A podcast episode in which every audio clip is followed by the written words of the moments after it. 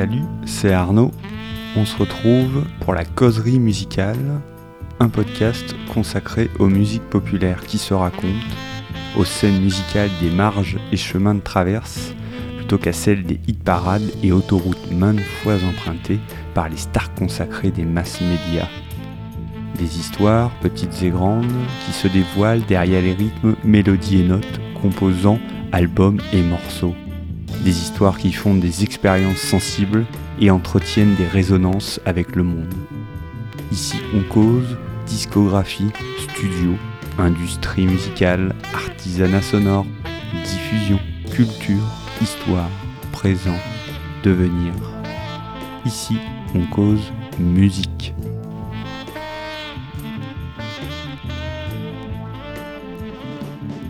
Épisode numéro 1 DJ géographe. La musique, c'est un univers, au sens astrophysicien du terme. Une immensité sans limite, un monde qui ouvre sur d'autres mondes, un chemin qui ne s'arrête jamais. La musique, c'est bel et bien une aventure, faite pour les curieux et les curieuses, jamais satisfaits par leur dernière découverte et toujours avides d'un son frais et d'une découverte formant une nouvelle couche, un nouveau sédiment de la formation géologique que constitue une culture musicale. Comme il faut un point de départ à toutes les histoires, ici, comme il me faut un point de départ pour ce podcast, la causerie musicale, je vais partir depuis ma place non par excès de nombrilisme ou par je ne sais quelle facilité autosatisfaisante, non, simplement parce que c'est moi qui parle et qu'en guise de présentation, j'ai le désir de vous conter le domaine que je maîtrise le mieux, expliquant le pourquoi de ce podcast et le comment des épisodes qui suivront.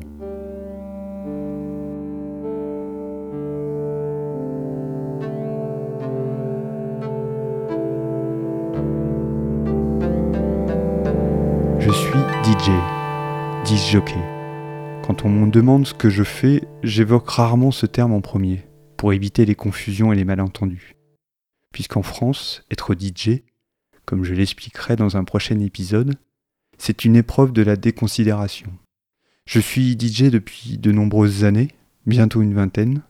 J'ai appris le truc sur le tas, comme beaucoup, DJ, ce n'est pas un métier, mais une multitude de modus operandi et de finalités, une foule de manières de faire, de postures, d'objectifs, d'esprit. D'ailleurs, plutôt que de parler de métier, je préfère le terme de pratique. Dire que l'on est DJ, ce n'est donc pas complètement suffisant. Entre le DJ de radio, que l'on peut considérer comme historique, qui sélectionnait les titres du moment et faisait les hits, le DJ d'Electronic Dance Music qui parade sur une scène de 200 mètres de large telle une rockstar sans guitare ni charisme, le DJ de baloche et de mariage qui a rincé depuis longtemps toutes les compiles 80s, et le DJ de rare groove qui joue que des disques inconnus du grand public, il y a des kilomètres. Pour ma part, je me situe plutôt dans cette dernière catégorie celle du chercheur inlassable du groove magique. Mais attention, je suis pas snob et on m'a appris durant mon long et constant apprentissage du DJing qu'un bon DJ doit maîtriser les classiques, savoir les jouer quand le moment est venu. Tout réside dans ce savoir, celui du moment venu, comme pour tous les disques d'ailleurs. Il faut avoir les bons, mais il faut aussi savoir comment, où et quand les placer. Mais nous verrons ça une autre fois dans un des autres épisodes de cette série introductive au podcast sur la figure et la pratique des DJ. Et puis, euh, je ne vais pas vous servir la méthodologie euh, du bon DJ, d'autres euh, le font mieux que moi, et sur ce point, je crains de ne pas être le meilleur pédagogue.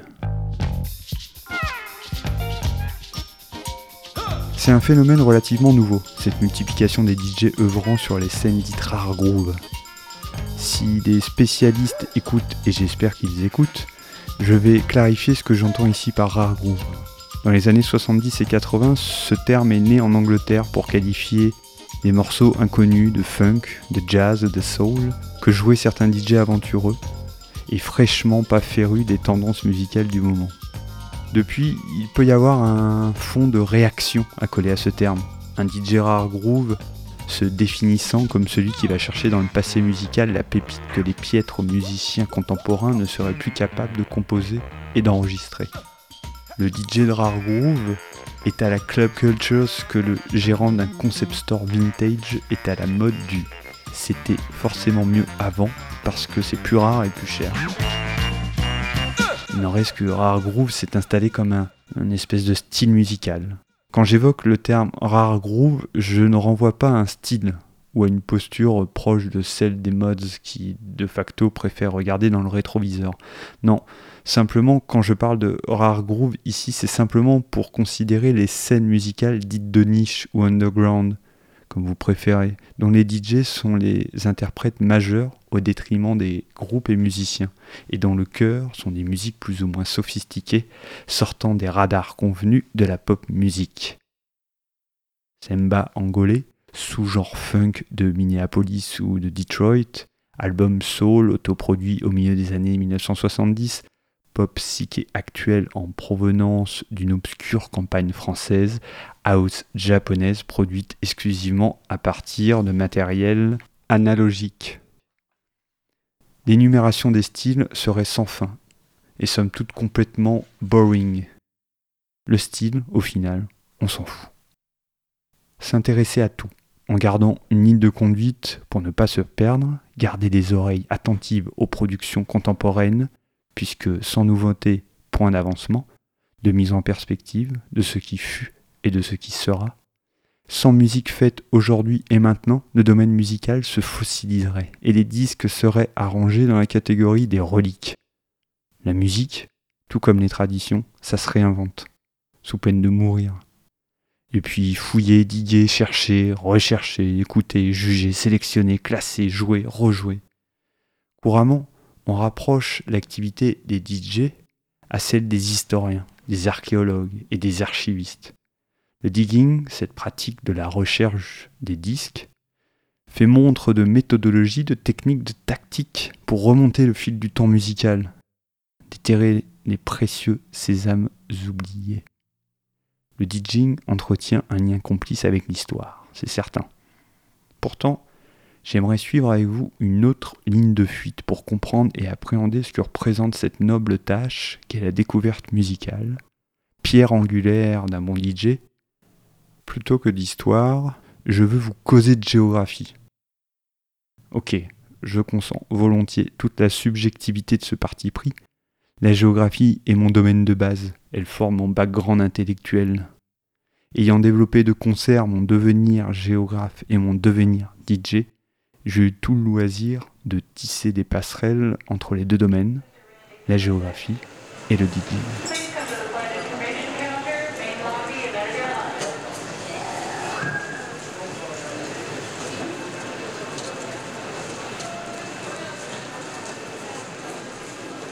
Être DJ, c'est donc entretenir un rapport à l'espace tout autant qu'à l'histoire. Pour vous en convaincre, et sans faire preuve d'exhaustivité, je vois trois déclinaisons au versant géographe qu'appelle la pratique d'un DJ. La connaissance d'un territoire par l'archive musicale, l'intelligence du lieu que facilite la recherche de disques, et enfin, la figure géologique à laquelle je rapproche une collection de disques, comme autant de sédiments structurant dans le temps la culture et le savoir musical d'un DJ. La connaissance d'un territoire par l'archive musicale. Commençons par là. Quand on n'a pas les moyens, le temps ou les deux, à défaut de passeport, d'aéroport, de backpacking ou de virée orientaliste jusqu'à Tokyo, les disques sont de très bons véhicules pour voyager et découvrir des territoires. Voir, ressentir, vivre un lieu, quel qu'il soit, reste le moyen le plus efficient pour se nourrir de l'altérité d'une ville, d'une campagne, d'un port ou d'une usine désaffectée. Pourtant, la musique et son corollaire depuis l'avènement de la technologie d'enregistrement sonore, c'est-à-dire l'acte d'archivage d'une création musicale sur un support physique qui est un disque, la musique enregistrée donc est un bon moyen de ressentir un territoire, de le découvrir, de l'appréhender, de le ressentir sans l'habiter physiquement. Je n'ai jamais mis les pieds, encore, à Detroit par exemple, dans le Michigan, au nord des États-Unis.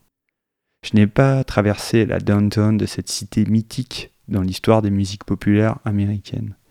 Je connais néanmoins certains pans de la musique qu'a produite cette ville et ses habitants.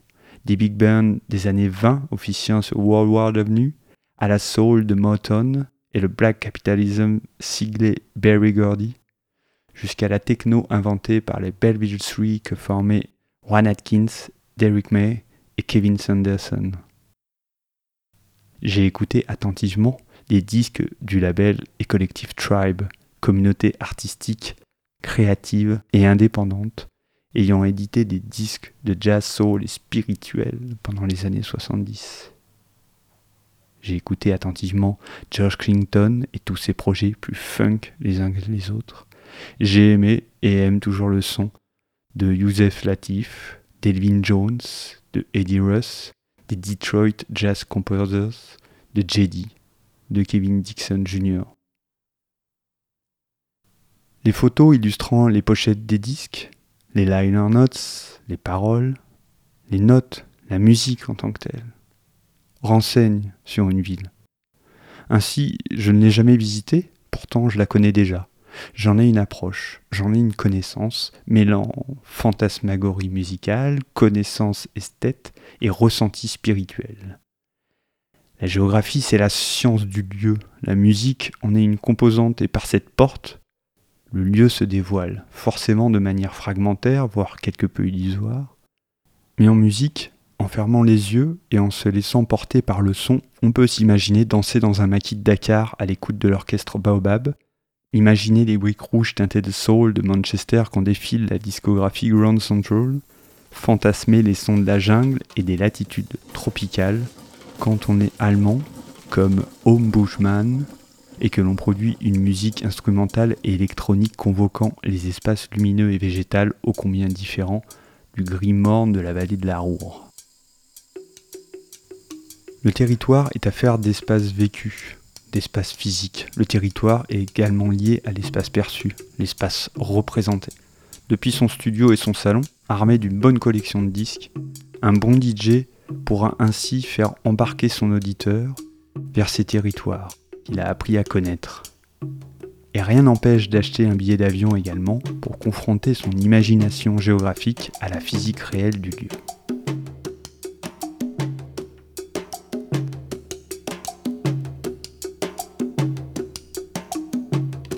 Les guides touristiques ou aujourd'hui les blogs sont truffés d'idées pour découvrir une ville. Les musées et galeries à visiter, les coins pour sortir, les vieilles pierres à toucher de la paume de la main, les restos à ne pas louper. Rares sont ceux qui mentionnent les bons plans disquaires. Pour un DJ, c'est la porte d'entrée en ville. Une ville est constituée d'une multitude de cartes, et celle des bacs de disques, cartographie discographique, est la plus importante pour nous. Et attention, il ne s'agit pas simplement de shopping ou d'une névrose compulsive typique de notre époque où la simple consommation représente le sacrement le plus cher de mes concitoyens. C'est bien pratique de devoir localiser les disquaires, les sous-sols ou greniers, les brocantes ou autres magasins de vieillerie qui dit du disque. L'excitation qui me parcourt quand je pars à la chasse avec quelques références de morceaux d'albums en tête espérant qu'ils apparaissent dans la journée au milieu d'un bac, et valide l'hypothèse d'une prophétie autoréalisatrice. Chercher des disques, ceux que l'on connaît et ceux que l'on ne connaît pas encore. Jauger le bon spot, le bon créneau, c'est un peu comme le surf, le digging. Beaucoup de temps passé, de l'énergie, de l'entraînement, des chutes. Il faut se contenter de ce qui se présente, mettre toutes les chances de son côté, peaufiner sa technique et faire preuve de gratitude quand on est récompensé. Dans le même temps, alors que mon esprit est absorbé par les possibles et potentielles trouvailles du prochain spot, je bats pavé, je parcours la ville, je découvre des coins, je rencontre des gens, et au final, je peaufine ma compétence d'usage de l'espace urbain, si juste d'un vocabulaire qui parlera aux sociologues urbains. Suivant les pays, suivant les villes, l'itinérance que procure la recherche de disques prend des allures singulières. Sur le siège passager d'un ZEM, une moto-taxi dans les rues bondées de Cotonou au Bénin, pour visiter l'arrière-cour du père d'un ami d'un ami d'un ami ayant gardé de précieux témoins de l'âge d'or de la production béninoise des années 70. Je me suis retrouvé euh, grâce à ça dans des quartiers inconnus et des coins de la ville dont je ne soupçonnais pas l'existence.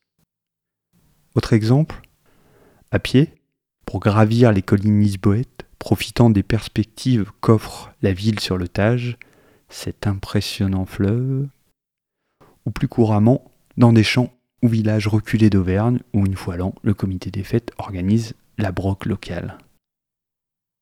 Pour finir sur la disco-cartographie et son utilité pour découvrir un territoire, je me remémore un week-end du 15 août à Rome. J'étais accompagné d'un ami, Pablo, en road trip estival en Italie. Et après plusieurs jours de détente, baignade, camping, loin de la civilisation urbaine, nous étions bien décidés à déchirer la ville armés d'une vingtaine d'adresses de disquaires locaux. On avait faim. Et cette envie, résonnant avec notre passion commune pour la musique et les disques, nous avait fait oublier notre raison. Et la raison, au contraire de la passion, est souvent implacable. Le week-end du 15 août à Rome oublie l'activité de la ville, mec. Les Romains sont à la fraîche, loin de leur cité, d'autres respectent la trêve religieuse et au final, la ville est morte. Du coup, pas de disquaire ouvert. Mais pas un. Guidé par notre liste de shop, que j'ai soigneusement gardé en souvenir, nous avons quand même gardé le cap et tenté le coup.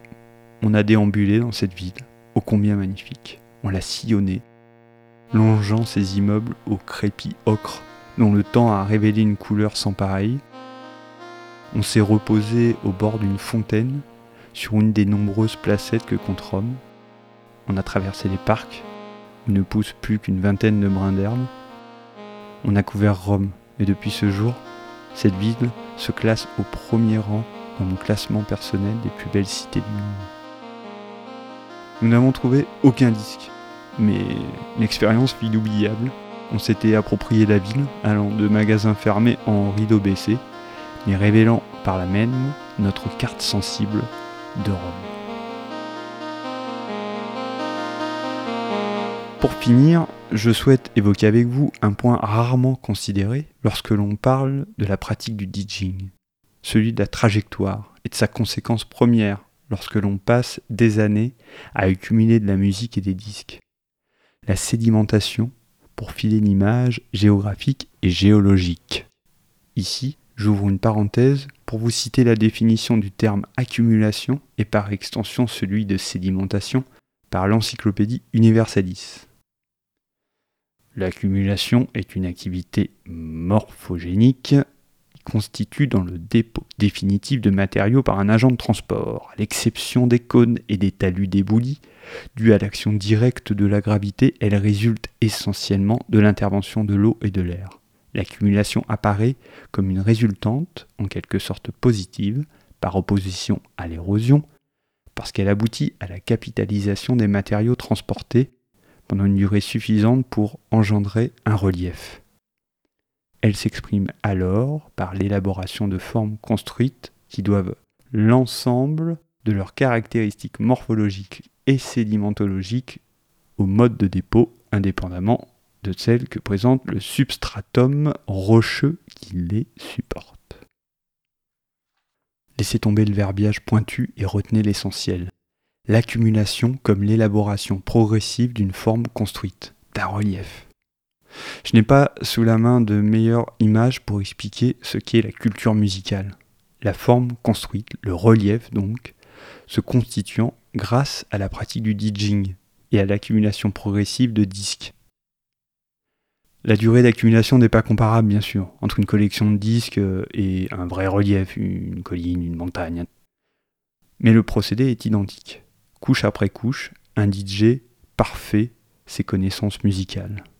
Mois après mois, année après année, les morceaux, les albums, les artistes, les courants artistiques, les pays, les époques, les couleurs, les teintes bâtissent le savoir et la matière première d'un DJ et point de culture de réserve, comme disait Gilou quand il évoquait ces spécimens humains capables de discourir de tout et de rien avec exactitude et précision.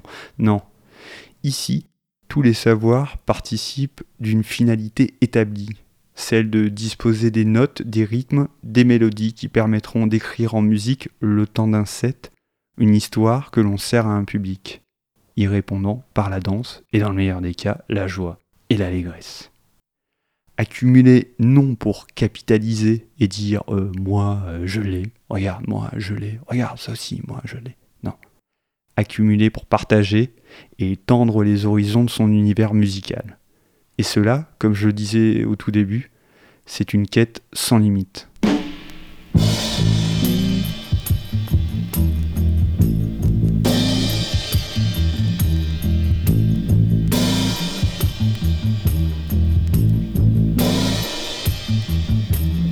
On passe à la rubrique à l'écoute.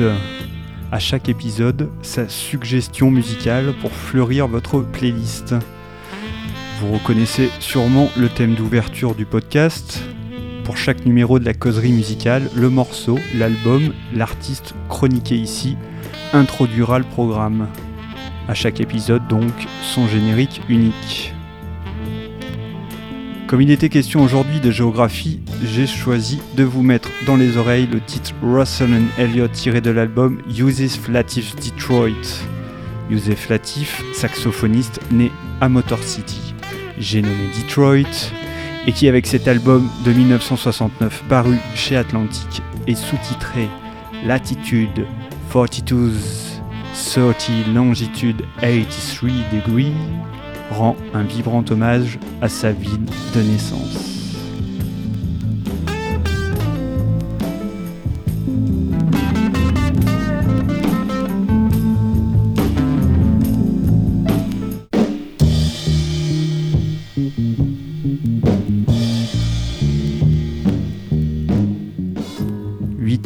Soul jazz évoquant des rues et lieux de la capitale du Michigan, Bishop School, Eastern Market, Woodward Avenue, Belle-Île.